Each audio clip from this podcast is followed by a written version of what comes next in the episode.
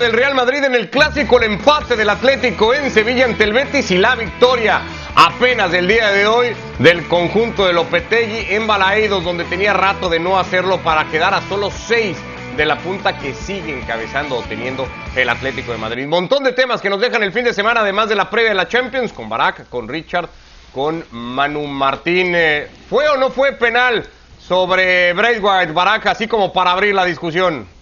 No, no, no fue penal desde mi punto de vista y no entiendo, no entendía ya los reclamos tan airados en ese momento, mucho menos entendí que después del partido el, debate, o por lo menos la intención del Barcelona fuera que el debate del partido girara en torno a esa acción y menos aún que ahora, 48 horas después, se siga hablando de eso. Eh, no me parece que era un penal evidente. Me parece que si nos vamos al reglamento, sí que podríamos discutir ¿no? Eh, el hecho de que Aclárate hay un poquito, un, hay un jalón sobre el brazo. Podrías ya, ya pensar. te veo recular, ya te veo recular. No, Arrancaste no hay muy jalón, no hay convencido jalón, con el no no. hay jalón. No, no, no, a Arrancaste muy convencido con el no y de a poco te arrimas para el otro lado, me da la No, sensación. no, no, porque, porque no es bueno tomar, tomar posturas radicales en, en un reglamento que no... aquí es que- o que lo te- pitas o no lo No, pitas, es no que no hay es que no, es, que no verdad.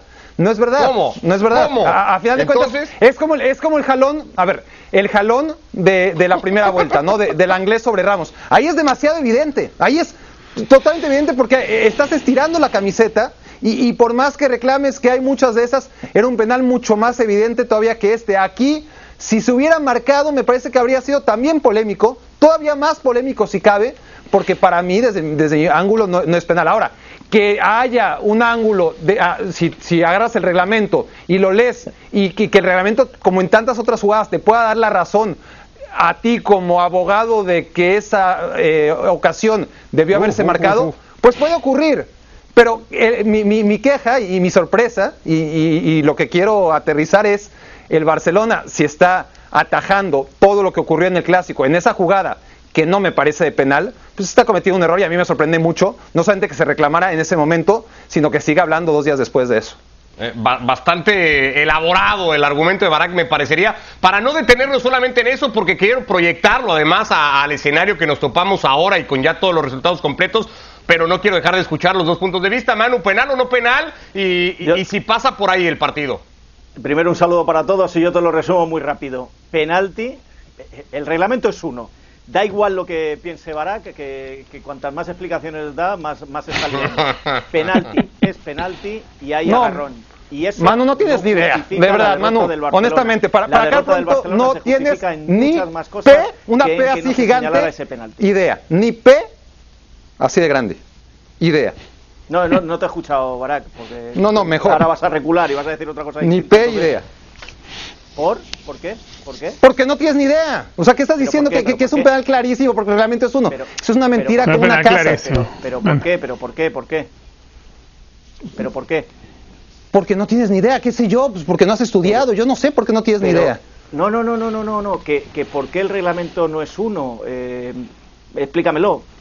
Porque El el reglamento es el reglamento que- es uno, bueno, no, no, no son dos, ¿verdad? Es uno. Pero que No, no, estés diciendo que es penal con base a lo que dice el reglamento porque es uno, entonces si el reglamento porque es uno, vamos a marcar falta todo lo que podemos interpretar a partir del reglamento, Claro. nos pasamos cobrando 25 mil faltas y 25 O no. penales por partido. O, o no, o no. O no, No, o no o se dan esas falta. situaciones tan, tan, tan conflictivas en el área, tan simple como eso.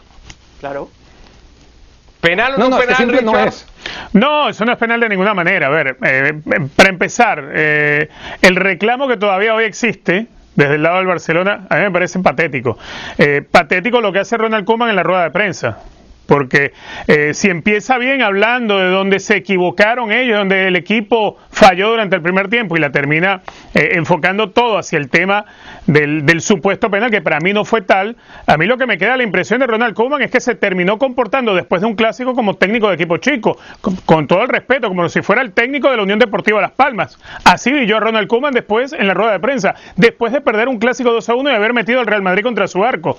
Esa no es la esa no es el- el- el- Pero- la forma de dar declaraciones de un técnico del Fútbol Club Barcelona, del equipo que hemos hablado que ha sido el más importante de la última década. Enfocar todo ahora la discusión a ese penal. ¿En qué se separa esto de lo que había sido el, eh, las declaraciones del presidente anterior del Barcelona cuando hablaba que iba a pedir los audios del Bar, ¿se acuerdan? Y, uno pensaba, bueno, ¿qué vas a hacer con los audios del bar? ¿Lo vas a convertir en un podcast? Bueno, ahora reclamamos un penal que tampoco fue. Es ahí hasta donde estamos. Entonces el reclamo hoy del Barcelona, el reclamo hoy del Barcelona y enfocar todo, encerrar el clásico en eso, es patético. Es una actitud de técnico de equipo chico lo que está haciendo Ronald Koeman y la, y la caravana de gente que le sigue aplaudiendo y alentando eso. Vean lo que, realmente sucedió. yo, yo, yo creo que que, bueno, ante la falta de respeto que tiene Barak hacia mi persona, lo vuelvo a insistir. A mí me han preguntado si yo vi penal. Penal. Y he dicho, eso no justifica la derrota del Barcelona, que fue patética, como dice Richard. Punto. Es que, es que la pregunta no es si el penalti justifica la derrota del Barcelona. La pregunta que ha hecho el moderador es, ¿fue penal? ¿Fue penal? ¿Justifica? No justifica. Pero no, no queráis liar una cosa con otra, como está haciendo Barak. No queráis enredar. No, para mí no fue penal, para mí no fue penal. no justifica la derrota del Barcelona. Ya está, no hay más que discutir. es, lo que estamos diciendo desde el primer instante. No, tú no, tú has dicho tantas cosas desde el primer instante. Y tú ni te acuerdas lo que dijiste. Los espectadores. Tú has dicho no fue penal, luego has dicho fue penal, luego se puede pitar penal y luego según el reglamento unas veces es penal y otras veces no es penal. Y si no, ahora te, te agarras la grabación y te la escuchas entera. No, es que, es que así es. Es que has dicho todo eso. No, porque es que, es que así es. Es que así es, y, no podemos, no podemos limitar el debate de un clásico 48 horas después a una jugada tan aislada como esa. pero que no eh, lo que ya hemos dicho todos. claro. no, porque, a mí me preguntan primero, yo digo lo que digo y luego ustedes están repitiendo exactamente lo mismo. Al final, no, yo estoy diciendo que no fue. Yo no, digo que, yo no digo que fue ni se, para, No, yo estoy diciendo que no fue penal. yo, no he dicho que no fue. Para mí es que no y para Mano es que sí. Y tú eres que sí, que no. No, pues.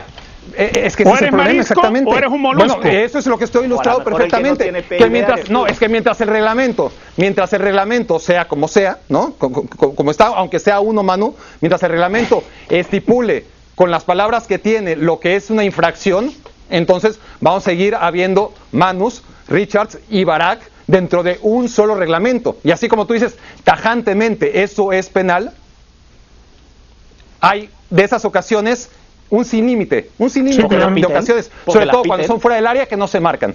Pues, pues, pues mal hecho. Bueno, yo, yo, estoy con Richard, yo tampoco veo la acción eh, penalti. Vamos a lo que sigue, porque la, la, la, impresión que daría todo esto es que el ganador del fin de semana, y no solo por ganar los tres puntos en Valdebebas y quedarse con el clásico, por cierto, no ganaba tres clásicos consecutivos desde el 78, el, el Real Madrid, como para echar memoria de eso, eh, es el Real Madrid, vista también la clasificación, pero también queda una sensación, Manu, con la confirmación de elección de Lucas Vázquez, con la propia declaración de Zinedine Zidane, no sé a dónde vamos a llegar con esta temporada físicamente exhaustos, de que el Real Madrid, si no todo, ha dejado casi todo en el campo el sábado y va a llegar con lo justito para hacer frente a ocho semanas durísimas que podrían alargarse si avanza el próximo miércoles en Anfield. Lo primero que tengo que decir es que eh, uno de esos tres clásicos lo vi yo, porque el primer clásico que yo vi en el Bernabéu fue con siete años y fue en el año 78.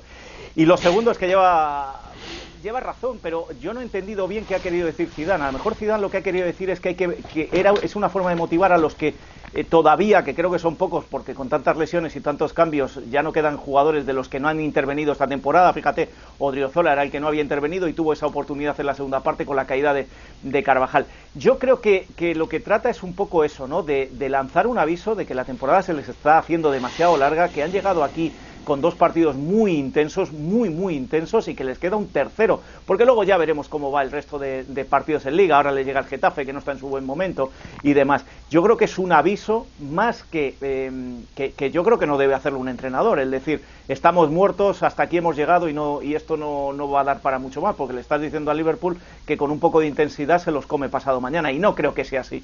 Pero, pero también la otra lectura que se puede hacer es el aviso que le manda a los otros jugadores del banquillo de decir, señores, van a tener su oportunidad porque no me queda nada más ahora mismo.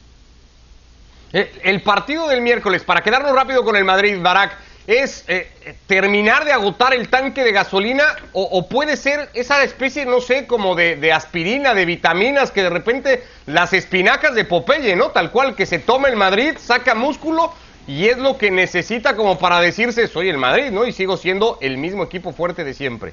No, ya, ya lo ha demostrado, independientemente de lo que pase contra el Liverpool. Tiene una ventaja que administrar que, que tendría que hacer las cosas muy, muy mal no solamente en lo físico, sino que en lo técnico y en lo estratégico para que la cosa se le viniera abajo contra el Liverpool. Además que Liverpool tendría que hacer otro partido inolvidable de esos que hace rato que, no logra ejecutar.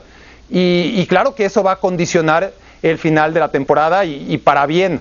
A mí me parece que el cansancio en todo caso podría venir mentalmente si el Madrid se le cae esta eliminatoria, si el Madrid quién sabe cómo, se para en Anfield, recibe un gol rápido, le cae un segundo, es, queda fuera de la Champions y ahí sí puede ser que físicamente el equipo sienta ¿no? el, el, dolor de quedar eliminado de la Champions y que eso se vaya a reflejar en la liga.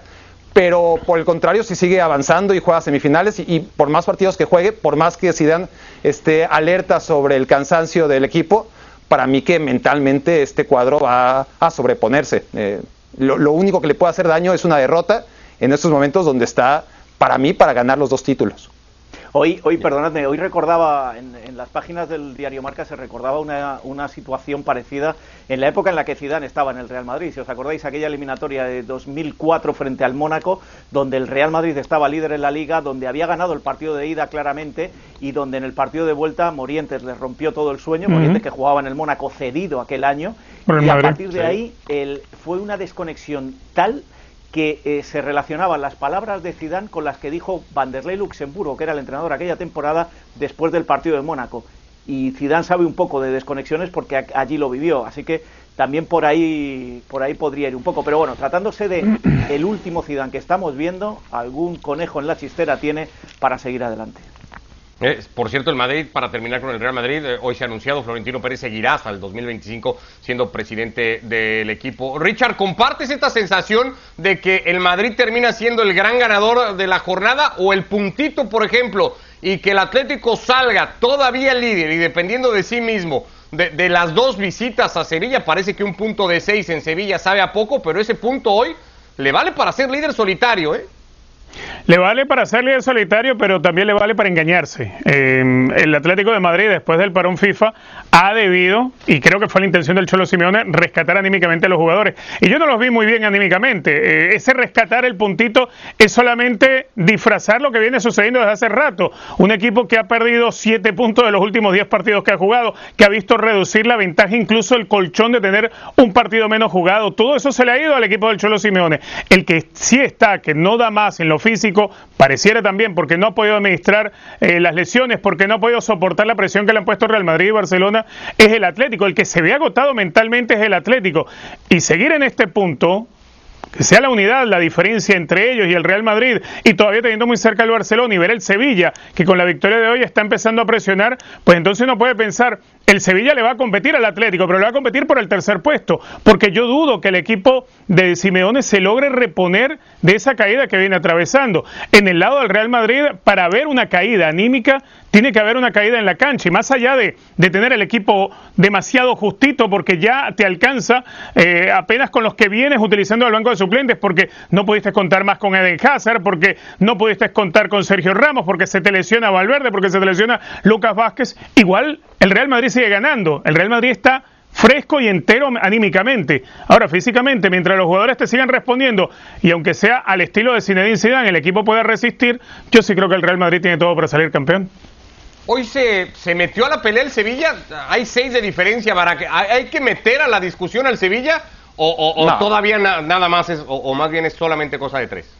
No, es, es demasiado tarde, eh, porque además, si lo analizas, son seis puntos y quedan un montón de jornadas pues no se podría descartar desde ese punto de vista, pero es que no está persiguiendo el que el Atlético de Madrid deje ir seis puntos y, remontarlos, que es posible, es decir, no podemos descartar que el Sevilla acabe por encima del Atlético de Madrid esta temporada. La cosa es que si lo logra, lo cual es bastante complejo, también tiene que hacer lo propio sobre el Barcelona y sobre el Real Madrid, es decir, en tan pocas jornadas remontarle a tres equipos me parece complicado y todavía si le agregas en el escenario muy hipotético en, que el, en el que el Sevilla logre acabar puntero empatado con alguno de ellos, pierde, pierde la diferencia de goles contra todos porque en los partidos grandes no ha logrado imponerse. Además, honestamente el Sevilla es un equipo que, que viene sacando victorias, pero sufriendo. Lo normal es que, que, que, no acabe ganando todo lo que le queda. Nadie se lo puede exigir tampoco. Eh, el partido de hoy hace un primer tiempo terrible, logra en el segundo tiempo imponerse y darle la vuelta. Contra el Atlético de Madrid fue al revés, ¿no? En el primer tiempo domina y de manera categórica el Atlético de Madrid, pero en el segundo tiempo ya no le alcanza. Entonces no, no me parece un debate serio pensar que el Sevilla va a hacer que esta liga sea de cuatro, porque no es así. Nos queda darle una, un toque al Barça que parecería a priori el gran perdedor de la jornada. Primera derrota en, en los últimos 20 juegos, Manu, para el equipo de Ronald Koeman, que por estas últimas, las formas del final, las discusiones, la polémica que ha querido generar el equipo, da la sensación eso de mucha frustración, pero que también se puede quedar con, con ratos y creería buena parte de la segunda mitad como para pensar que con base en eso o, o, agarrado a eso, a este equipo todavía le puede alcanzar. Sí, tiene la final de Copa el, próximo sábado frente al Athletic, pero yo creo que no se puede ser tan categórico como, como se trata de ser. Es decir, todo el mundo ha descartado al Atleti y mete al Madrid. Cuando venimos, Richard, de hablar de un Madrid que puede desconectarse pasado mañana si tiene una derrota y del propio entrenador que dice que están agotados. Cuando es un Atlético de Madrid donde juega un partido en Sevilla frente al Betis sin dos, tres y cuatro piezas claves y además se le lesionan otras dos en medio del partido que puede recuperar. Un Atlético de Madrid que contra el Sevilla la segunda parte sí funcionó, no funcionó la primera y ahí se le escapó un poco la victoria. Un Atlético de Madrid que se nos olvida que es líder, pero que tenemos un Real Madrid agotado según su entrenador y un Fútbol Club Barcelona de los nervios después de lo que ha vivido en el clásico y con un partido frente al Atlético de Copa que puede pasar cualquier cosa, porque si pierden ese partido también va a ser eh, los, los, ocho, los eh, cinco partidos, ocho quedan, pues los siete que le quedan ocho. a partir de ahí al Fútbol Club Barcelona van a ser una auténtica crisis la que se va a vivir en Can Barça. Eh, cuando el entrenador había apostado hace tan solo un mes y medio solo por la Copa y ahora dice que pueden ir a por el doblete. Es decir, eh, no descarto ni al Madrid, ni al Barça, ni al Atleti para el título. Y no descarto a ninguno de los tres. Es decir, los tres son igual de favoritos por las circunstancias excepcionales de la temporada, por el momento en el que llegan a estos ocho partidos finales los tres equipos, y los tres son capaces de quedar primero, segundo y tercero. Hay que descarto totalmente es al Sevilla. Hay que ver jugar al Sevilla.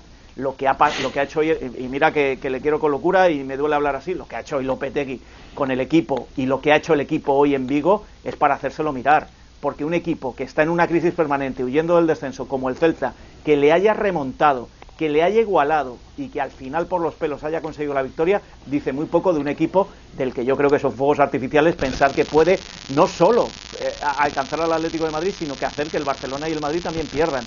Eh, por lo tanto, Madrid, Barça, Atleti, con la, la, el mismo porcentaje de posibilidades pueden Me... ser campeones, quedar segundos bueno. o quedar terceros. Si, si Barak no se mojó con lo del penal, Richard, Manu no se ha mojado, está claro, con eh, escoger un favorito, ¿no? Para el título de liga y apuesta por los tres. Eh, el algoritmo yo, si de me mojo, mi favorito es el Atleti. Pero como me no, no, echar encima de mí, yo lo digo, para mí el favorito es el Atleti, porque de momento, eh. hasta que no me demostréis lo contrario, con ese reglamento tan especial que tiene Barak, es el líder. No, el, el, el, el algoritmo de Fútbol Index acá así ha cambiado, perdón la interrupción, en febrero estaba 60% para el título con el Atlético, le daba el 30 al Barça, el 7 al Madrid y el 3 al Sevilla. Ahora está el 50 con el Barça, 33 con el Madrid, 17 al Atlético, al Sevilla no le toca absolutamente Nunca nada le creas al Soccer Power Index, nunca le creas. No lo podías decir mejor, hermano. Bueno, es lo que es. Bueno, nos metemos a los dos partidos de mañana, insisto. El fin de semana, además, había contado un montón de cosas al margen del clásico y una eh, clasificación ardiente en España, pero mañana hay Champions y hay que meterse al tema Champions. Con un Paris Saint-Germain que no avanza en una serie de ida y vuelta en cuartos de final desde la 94-95. El que diga, y el año pasado, bueno, el año pasado no era ida y vuelta, partido único en sede neutral como Lisboa, cambia completamente el escenario. El Bayern Múnich es el segundo equipo con más series ganadas en esta instancia de la competición, 12 series eh, en su bolsillo en la historia del torneo cuando se trata de los cuartos de final. Un Bayern Múnich, Richard, que apelará al control de partido, al dominio, a la generación de fútbol que ya tuvo en la ida, pero que enfrente tiene a un equipo que ya demostró la, pegada y que va a atacar a esa misma defensa digamos, endeble que tiene Flick y que no, no, no, va a corregir de un día para otro, eso está claro. Sí, va a tener que, a ver, que encontrarse primero la forma de, hallar pegada, esa pegada que es capaz de darte Robert Lewandowski y que ahora sí la extraña y mucho. Eh, un Choupo-Moting que no es capaz de convertirse en ese en ese 9 que te liquide partidos.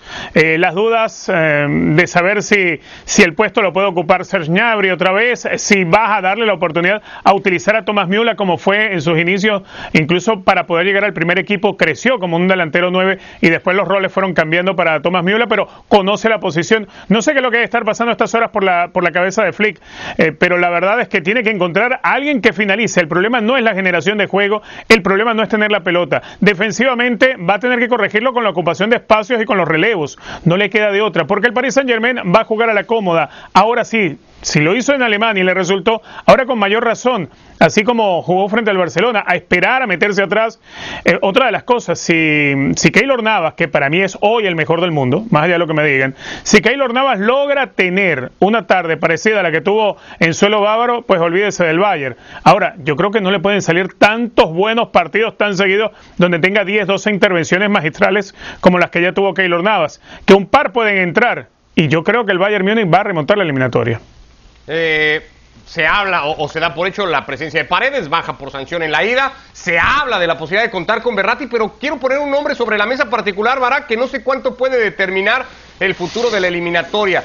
Pochettino dijo, Marquinhos, hasta el final aguantaremos para saber si juega o no juega el capitán. Depende mucho eh, de que juegue el brasileño, las aspiraciones del París para sostener la eliminatoria. Ayudaría mucho a, a combatir al Bayern, pero es un Bayern sin, Lewandowski, tampoco puedes pensar que Marquinhos en un hombre contra hombre te marcaría ¿no? una diferencia estando Lewandowski, por ejemplo. Al no estar él, tampoco hay un hombre fijo, es Chopomotín, ¿no? E, e, el, centro delantero del equipo, y, no me parece que, sea una individualidad tan importante. Si, tomamos en cuenta que Kimpembe está hecho en la última temporada un futbolista hecho y derecho en la saga del Paris Saint Germain, no digo que, no sea importante la presencia de Marquinhos, no niego que, sea todavía el líder de esa defensa, que haya crecido incluso ya sin Silva, pero no me parece que está por ahí. ¿no? La, cosa está por un gol que, obligue al Bayern a anotar tres, por lo menos, dos goles que obligue al Bayern a hacer esos mismos tres, pero que no le garanticen más que un alargue y este equipo me parece que por más que pueda defenderse bien, que no lo hace de todas formas, con Marquinhos y sin Marquinhos no es el fuerte del Paris Saint Germain, este equipo lo que necesita es anotarle al Bayern, ¿no? Y, lo que mejor hace es atacar. Y, si es al espacio, mejor. Y si es contra un equipo que da las libertades que da el Bayern, mejor aún. Y si lo hace contra un equipo que da las libertades que da el Bayern y además obligado a hacerlo, porque así se lo pide el resultado parcial tras el partido de ida, no me parece a mí que, el debate se deba concentrar en la presencia o no de Marquinhos. Ayudaría a darle estabilidad al equipo, seguro, pero, pero no, no. El Bayern de todas formas va a anotar gol, con Marquinhos sin Marquinhos, mi sensación es esa, y el detalle es que el país Saint Germain sea capaz de, anotar un gol que obligue al Bayern a meter mucho más de uno, ¿no? Y, y ahí sí, la ausencia de Marquinhos, pues podría ser la diferencia entre pasar o no pasar, pero, estamos hablando ya de un eh, elemento colateral, ¿no? Eh, lo primero es que el, que, el, que Paris salga y encuentre los espacios de Neymar y Kylian Mbappé para anotar uno o dos goles, y entonces sí, vemos si, si la ausencia de Marquinhos puede significar que el Bayern anote uno, dos o tres goles, que es al final lo que va a necesitar para buscar esos goles de entrada, lo que es una realidad, Manu, es que el escenario de partido como arranca mañana es el ideal para el equipo parisino. O el ideal para el equipo muniqués, porque eh, ¿a qué juega el Bayern? El Bayern juega a... bueno, pero, no, pero arranca condicionado a hacer dos goles, ¿no? Eh, estar condicionado a marcar al menos dos ya, te, ya es eso, ¿no? Sí, sí, pero que, que fueron 31 disparos a puerta jugando en casa y perdió el partido. Y si mañana sale a tirar otra vez 31, como decía Richard, es que eh, tantas veces va el cántaro a la fuente que al final se rompe. Y os recuerdo dos eliminatorias del Paris Saint Germain, una en la que pasa y otra en la que no pasa. En la que no pasa, el Barcelona le hace seis en el segundo partido después de haber metido cuatro en la ida y en la que pasa, el Barcelona le asusta hasta el punto que se dice que es el mejor partido de la era Kuman después de haber hecho el partidazo que hizo el Paris Saint-Germain en el Camp Nou en estos octavos de final. Quiero decir, este es un equipo frágil lo mires por donde lo mires, en, las eliminatorias a doble partido. Puede hacer lo mejor y lo peor en la misma eliminatoria. Yo le doy muchas más opciones al Bayern de Múnich en el día de mañana simplemente porque lo que tiene que hacer es lo que hizo en el partido de ida. Y hombre, tan mal no se le, no se le puede dar como se le dio en el partido de ida. Y sí, sí es cierto lo que dice Barak, ese libro lo hemos comprado los dos en la misma librería. El, el, problema del Bayern es, está atrás, está atrás y, supongo que algo corregirá después de lo que se vio y lo que hizo Flick en la ida, algo corregirá en el partido de mañana. Pero creo que para mí, insisto, ¿eh? el favorito es el Bayern, por mucho que el marcador ahora mismo diga lo contrario. Creo que no tiene mucho de cómo corregir ni de dónde corregir. Por cierto, baja también para el partido Niklas eh, Zule. Eh, si no te parece lo de Marquinhos Barak, que juegue o no juegue Goretzka puede quitarle más presencia, más músculo, más control de partido de ese que ha presumido toda la ida, evidentemente el Bayern Múnich. Ha viajado a París, pero todo apunta a que no sería parte del 11 y Alaba volvería a recorrer posición para jugar en esa zona del campo. ¿Cambia con eso el juego? Sí, porque si obligas a Álava a, jugar ahí, ya dices que no está Zule, entonces tampoco está Lucas Hernández para improvisarlo como, como segundo central.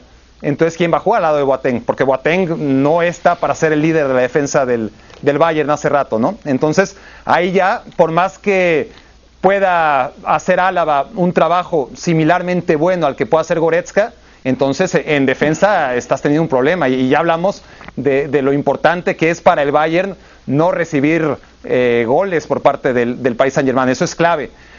Entonces, si juega Javi Martínez, que sería otra opción para dejar a Álava en defensa, pues ahí sí hay una tremenda diferencia entre la versión actual de Javi Martínez y lo que te da Goretzka. ¿no? Yo, yo creo que sí, esa, esa baja o esa posible baja del Bayern sí puede ser determinante, por más que, que Kimmich, que es el otro mediocampista, pueda valerse por sí mismo, ¿eh? que, es tremendo lo que hace Kimmich.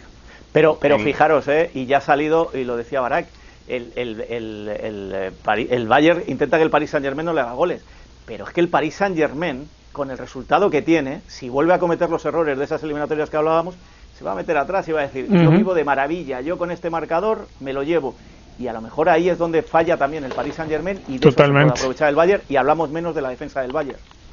Yo insisto que el regreso de Paredes y la probable presencia de Berratti también cambiarían mucho ese escenario y esa pelea de medio campo. No sé si va a jugar Chelsea, en una, eh, eh, Chelsea en una serie sí, el protocolo parecería que no le permitiría llegar al juego, pero se habla de, esa posibilidad y Paredes es un hecho que estará. Eh, una serie que parece sentenciada de nueve series en cuartos de final, el Chelsea ha avanzado en siete de ellas.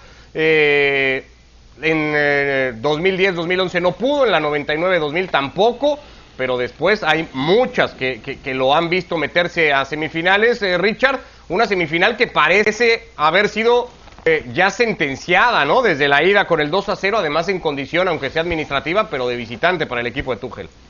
Completamente, más allá de las buenas sensaciones que dio el Porto, eh, de haber sido atrevido a ir a buscar el partido, de generar la cantidad de, situaciones que generó, eh, este Chelsea tiene esa particularidad, es un equipo muy paciente, el equipo de Thomas Tuchel eh, tiene buenos elementos y ante ausencia, por ejemplo, como la de N'Golo Kanté, sabes que te va a resultar y te va a funcionar tener a Jorginho en la cancha. Si no es capaz Timo Werner de meterla, que, que Timo Werner es en la clase de jugador que de pronto te mete un gol y después te falla siete seguidos.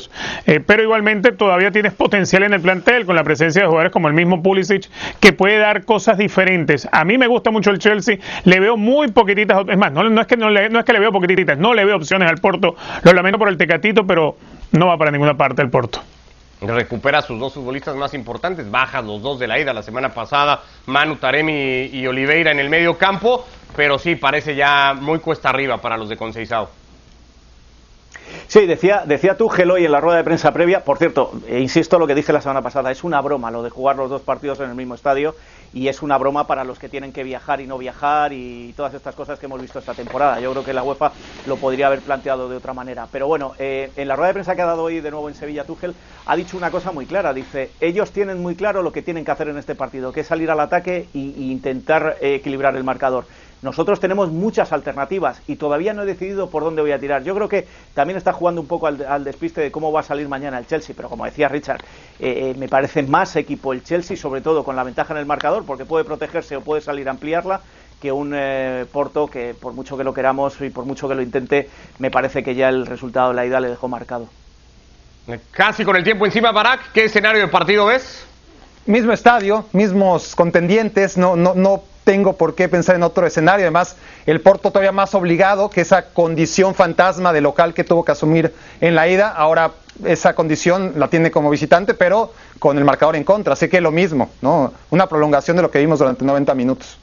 Se habla de la posibilidad de que Tuchel juegue con nueve fijos, se habla mucho de Giroud en el arranque de partido. Mañana acá nos vemos para platicar todo lo que ha dejado el partido tanto en París como el de Sevilla. Gracias, Barak, Richard, Manu. Saludos. Abrazo a los tres, que les vaya muy Barak, bien. ¿Fue penalti o no fue penalti? Que no me ha quedado claro. No, no fue, lo sé, ya no que fue. sé, yo que sé.